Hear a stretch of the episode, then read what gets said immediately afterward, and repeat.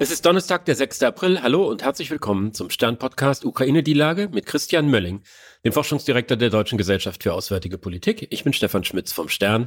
Guten Morgen, Herr Mölling. Hallo, guten Morgen, Herr Schmitz. Der französische Präsident Emmanuel Macron ist gerade in Peking, um äh, China dazu zu bewegen, seinen Einfluss auf Russland für ein Ende des Krieges in der Ukraine einzusetzen. Ursula von der Leyen, die EU-Kommissionspräsidentin, ist auch dabei. Glauben Sie, dass die beiden eine Chance haben, dort irgendwelche Fortschritte zu erreichen? Also wenn man es kurz machen will, nein, das glaube ich nicht, weil sie haben ja nicht wahnsinnig viel anzubieten, mit dem sie da hinkommen. China wird sich auf seiner Seite, ähm, nachdem es mit in diesen Krieg in Anführungsstrichen reingeschlittert ist, das war ja nicht äh, der größte Wunsch Chinas, äh, an, an, der Seite Russlands quasi jetzt in diesem Krieg mitzustehen, nicht kämpfend, aber zumindest in der, in der Unterstützung und Russland als strategischer Partner jetzt in einem Krieg zu sehen. Aber die Europäer haben in dem Zusammenhang nichts, was sie China zum jetzigen Zeitpunkt anbieten können. Es sei denn, man weist doch mal darauf hin, dass ein verstärktes Engagement Chinas irgendwann wahrscheinlich Sanktionen der USA im Technologiebereich nach sich ziehen würde und wahrscheinlich die Europäer dann auch nachziehen würden. Das wäre sicherlich was, was China empfindlich treffen würde, aber zum jetzigen Zeitpunkt ist das einfach nicht der Fall. Und dazu kommt auch, wir sind natürlich weiterhin noch von China selbst dann immer noch abhängig. Also uns würde das treffen, die USA würde das auch treffen. Ähm, aber das ist, glaube ich, so das Einzige, was man zurzeit auf den Tisch legen kann. Würden Sie denn die Einschätzung teilen, dass äh, ein wesentlicher Ansatzpunkt zur Lösung des Konflikts in China liegt? In Paris hieß es ja vor der Reise, dass China wegen seines Einflusses auf Russland eigentlich der entscheidende Player sei, in die eine Richtung durch Friedensinitiativen ebenso wie durch mögliche Waffenlieferungen. Ja, das, also das Entscheidende, ich glaube, das Problem ist immer, dass man dass man so eine, wie soll man sagen, so, so ein binäres Bild möglicherweise unwillkürlich zeichnet. Also China ist schon sicherlich ein ganz wichtiger Akteur, weil Russland nicht mehr so viele Partner hat und die Partner braucht man nicht, weil Russland Solidarität braucht, sondern diese Partner braucht man, weil man handfest einfach äh, Unterstützung in diesem Krieg mit Munition und Ressourcen, Rohmaterialien etc. braucht. Also schon deswegen braucht Russland Partner. Aber diese Partnerschaft hat trotzdem Grenzen. Also, dass China jetzt hingehen kann und zu Russland sagen kann, jetzt mach mal Schluss mit diesem Krieg. Soweit geht halt die Partnerschaft dann auch nicht. Ne? Also, es ist jetzt kein, kein untergebenen Verhältnis in dem Zusammenhang. Von daher mag da ein gewisser Einfluss sein. Und der, der dritte Punkt ist halt, China hat halt kein Interesse daran, dass Russland diesen Krieg verliert, weil man Russland als einen strategischen Partner sieht und damit ja quasi Russland und sich selber wiederum schwächen würde. Also das ist von daher ist auch für China eine schwierige Situation. Aber auch da muss man sozusagen gucken, dass China auch unabhängig von dieser, von diesem Krieg Interessen äh, in Europa hat, im Bereich des Technologietransfers, die man sicherlich durch diesen Krieg nicht gefährden möchte. Also da gibt es sozusagen etwas, was, was auch nichts mit Krieg zu tun hat, wo China und Europa miteinander reden können und äh, auch weiterhin miteinander kooperieren. Jetzt haben Sie gleich auf verschiedenen Ebenen Widerstände benannt und ich verstehe die Skepsis an jeder einzelnen Stelle. Aber was sagen Sie denn denen, die fordern, dass jetzt irgendwas passieren muss, um diesen gegenwärtigen Zustand des äh, mehr oder weniger ergebnislosen Töten, Tötens und Sterbens in der Ukraine zu überwinden? Na, die Forderungen, die hören wir ja quasi seit Anfang des Krieges, dass jetzt, jetzt müsste was passieren und das würde schon viel zu lange dauern und Schießen alleine wäre nicht die Lösung. Also erstmal hat das nie jemand gesagt, dass Schießen allein die Lösung ist. Verhandeln allein ist aber auch nicht die Lösung. Oder Verhandlungsbereitschaft allein ist nicht die Lösung. Das haben wir ja auch gesehen. Es gibt Verhandlungen, die kommen aber über äh, Vereinbarungen über Weizen und Gefangenenaustausche nicht hinaus. Wenn es die Möglichkeit gäbe, darüber hinaus zu gehen, dann sehe ich keinen Grund, warum das nicht passieren sollte. Es geht bloß nicht mit dem, mit dem Gesetz des Sollens. Das soll jetzt mal so sein. Dagegen stehen immer die Gesetze des Seins. Es ist halt eben dann nicht so. Der Raum ist nicht dazu da, das zu verhandeln. Und der andere Punkt ist, es ist eine Fehlannahme, dass nichts passiert. Ähm, wir haben eine russische Frühjahrsoffensive gehabt, die jetzt zum Stillstand gekommen ist. Das heißt, da hat Russland ja versucht, Aktivität zu entwickeln.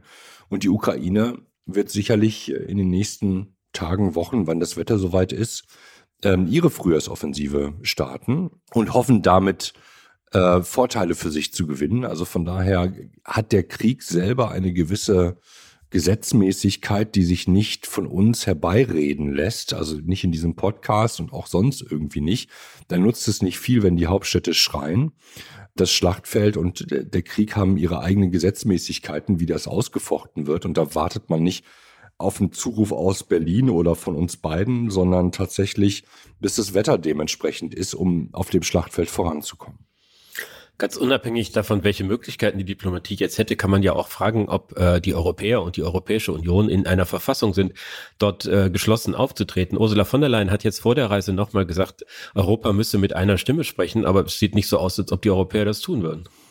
Nee, das haben die Europäer aber eigentlich noch nie gemacht. Das ist so eine, auch so ein, so ein, so ein Mythos, den die, den die europäischen Institutionen selber gerne pflegen, weil es so quasi auch die Geschäftsgrundlage ist. Ne? Also wenn sie europäische Institutionen sind, dann vertreten sie im Grunde genommen Europa. Und je stärker dieses Europa erscheint, umso stärker erscheinen sie auch selber.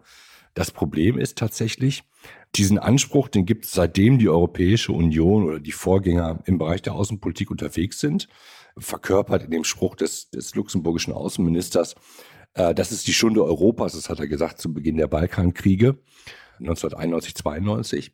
Und dem gegenüber der, der Ausruf Henry Kissingers, ja, wo ist denn die Telefonnummer des europäischen Außenministers, wo muss ich denn anrufen?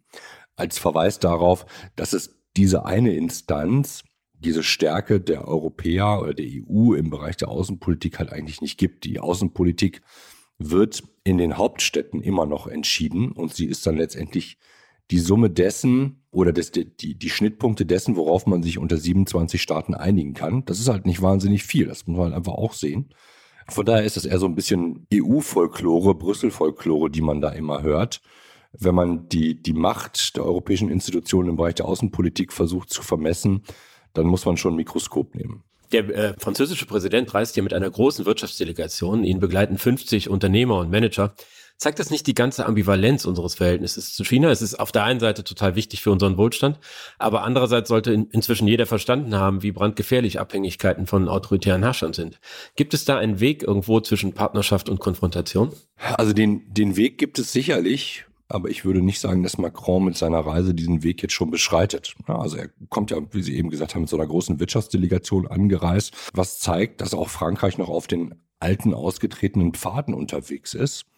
Und dass man in Frankreich wie in, in Deutschland im Grunde genommen versucht, jetzt so einen Unterschied zu machen. Ja, ja, das eine ist Russland, die sind ganz schlimm. Ähm, aber China ist viel besser. Äh, Frankreich gehört genauso wie Deutschland zu den, zu den großen Bremsern, was einen härteren oder kritischeren China-Kurs innerhalb der internationalen Institutionen, also Europäische Union und auch NATO angeht, ähm, weil man eben so eng verflochten ist und der wirtschaftliche Wohlstand davon abhängt. Und kann Macron ähm, wenn man jetzt zu ihm nach Hause guckt, äh, auch nicht sagen, ja, ja, wir machen jetzt eine Rentenreform und nebenbei senken wir auch noch den Wohlstand systematisch ab. Von daher äh, kann man das schon verstehen, aber tatsächlich reitet es uns immer tiefer und tiefer in die Abhängigkeit rein, beziehungsweise macht keine Alternativen auf. Und da ist es schon wichtig zu sehen, nicht nur was Deutschland tut, sondern auch Frankreich nicht nur als wichtigster Partner Deutschlands, sondern auch als wichtigste Wirtschaftsnation innerhalb der Europäischen Union entscheidet sie natürlich über die Geschicke der Europäischen Union mit dem, was sie national macht und wie weit das Nationale abweicht vom Europäischen. Wenn wir dann nochmal nach Deutschland schauen und nach Berlin, da ist ja irgendwie äh, mittlerweile Konsens, dass man sich, was das Verhältnis zu Russland angeht, über viele Jahre Illusionen gemacht hat und dass jetzt irgendwie diese Frage, wie man mit China umgeht, eigentlich eine noch viel größere Dringlichkeit hat, weil China einfach der wesentlich wichtigere Akteur ist. Sehen Sie, dass die Regierung da äh, entschlossen genug handelt oder sich so sich bewegt und Lehren daraus zieht, was wir jetzt für Erfahrungen mit Russland gemacht haben? Nein, ich sehe, dass die Bundesregierung im Grunde genommen über Kreuz liegt und man im Grunde genommen eigentlich so eine Situation hat wie, wie 2014 mit Russland. Was meine ich damit? 2014 mit Russland hieß es, trotz des Krieges, den Russland damals vom Zaun gebrochen hat, und das ist ja nichts anderes als ein Krieg, so wie wir ihn heute auch erleben, dass man hier nicht umdenken muss und dass man nicht grundsätzlich darüber nachdenken muss, auf welchen Prämissen man eigentlich seine Beziehungen aufbaut. Und äh, die Beziehung mit Russland baute auf dem Wandel durch Handel auf. Und jetzt heute, 2023, sagt man uns, ja, bei Russland ist das schiefgegangen, aber bei China klappt das total gut. Äh, wir wollen das nicht ändern. Und da sind sich Kanzleramt und Außenministerium überhaupt nicht einig. Man liegt sich komplett über, äh, über bei dieser, bei dieser Thematik. Die einen wollen ähm, die kurzfristigen Optionen mit China nicht verbrennen.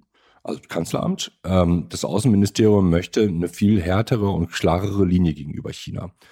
Das Ganze führt dazu, dass eben auch die China-Strategie, die die Bundesregierung zurzeit entwickelt, äh, nicht richtig vorankommt und wahrscheinlich am Ende ein wie soll man sagen, ein dahintröpfelndes Dokument äh, von Freundlichkeiten und Prosa sein wird, so wie das wahrscheinlich auch die nationale Sicherheitsstrategie sein wird, die die Deutschen gerade entwickeln. Das heißt, wir kommen auf dieser Ebene überhaupt nicht voran, weil auch wir nicht bereit sind, uns von diesen, ja, wie soll man sagen, freundlichen Worten loszusagen, die aber im Grunde genommen letztendlich Fesseln bedeuten. Warum nicht? Naja, weil es auch das, auch das für uns bedeutet, Wohlstandsverzicht und das jetzt obendrauf noch auf die Folgen der Pandemie, die finanziellen Folgen des Krieges und den Wunsch, beim Klimawandel intensiver einzusteigen. Da hat man offensichtlich die Angst, dass man das den Leuten nicht verkaufen kann. Das ist auch eine interessante Rollenverteilung innerhalb der Bundesregierung, wo man ja sieht, dass das grüne Außenministerium da einen anderen Kurs fährt als das Kanzleramt, dass man sieht in der, in der Ukraine-Politik, da hat Robert Habeck gerade in Kiew gesagt, er schäme sich dafür, wie langsam alles gegangen sei mit den deutschen Waffenlieferungen. Irgendwie, wir kennen alle die Bilder von Cem Özdemir gestern im Flecktarn das ist schon interessant, dass offenbar die Sozialdemokratie sich sehr viel schwerer tut, diese Zeitenwende, die ja Scholz verkündet hat, dann auch wirklich nachzuvollziehen. Ja, genau. Ich glaube, die, die Sozialdemokratie äh, hadert noch mit, mit sich selber, wobei das ein, glaube ich, eine, eine, eine zu starke Verallgemeinerung ist. Wir haben Teile der, der Sozialdemokraten, die da, glaube ich, an der Erneuerung arbeiten. Aber wenn die so isoliert bleibt und auf Russland bezogen bleibt, dann hat man nachher so, ein, so, ein, so eine Entschuldigung, ja, okay, das war jetzt ein Fehler, auch wenn er historische Größe gehabt hat, ist egal, das war die Ausnahme. Und man, man guckt eben nicht darauf, dass das möglicherweise ein Muster ist, das uns in vielen anderen Bereichen noch viel tiefer reinreitet. Also die Frage ist, wenn man etwas ketzerisch fragen möchte, wo ist, die, wo ist der Unterschied, was die Wirtschaftspolitik angeht, zwischen zwischen der jetzigen Bundesregierung oder der jetzigen, dem jetzigen Kanzler und der letzten Kanzlerin. Ja, und die Folgen der Wirtschaftspolitik der letzten Kanzlerin äh, sind die Abhängigkeit Russlands im Energiebereich und die Abhängigkeit Chinas im Handelsbereich, die wir, die wir eingegangen sind. Und die Frage ist jetzt, wie kommen wir da eigentlich raus? Da tun wir aber zurzeit, habe ich den Eindruck zumindest, nicht so wahnsinnig viel. Und das einzig Gute, äh, was man sagen muss, der, der, nächste Schritt, in dem die nächste Abhängigkeit droht, nämlich im Bereich der Digitalisierung, den sind wir Gott sei Dank noch nicht gegangen. Ja, also Deutschland ist ja digitalisiertes äh, oder digitales Neuland. Äh, dass wir beide hier miteinander sprechen können, grenzt schon fast an ein Wunder.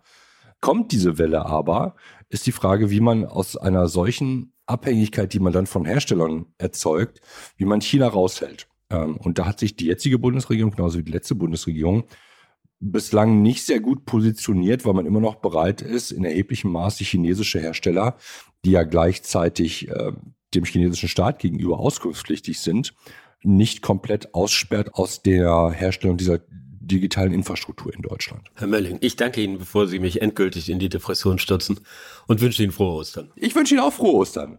Tschüss, bis Dienstag. Das war Ukraine die Lage. Die nächste Folge finden Sie am Dienstag nach Ostern bei stern.de, RTL Plus Musik und überall, wo es Podcasts gibt. Ganz herzlichen Dank und hoffentlich bis Dienstag.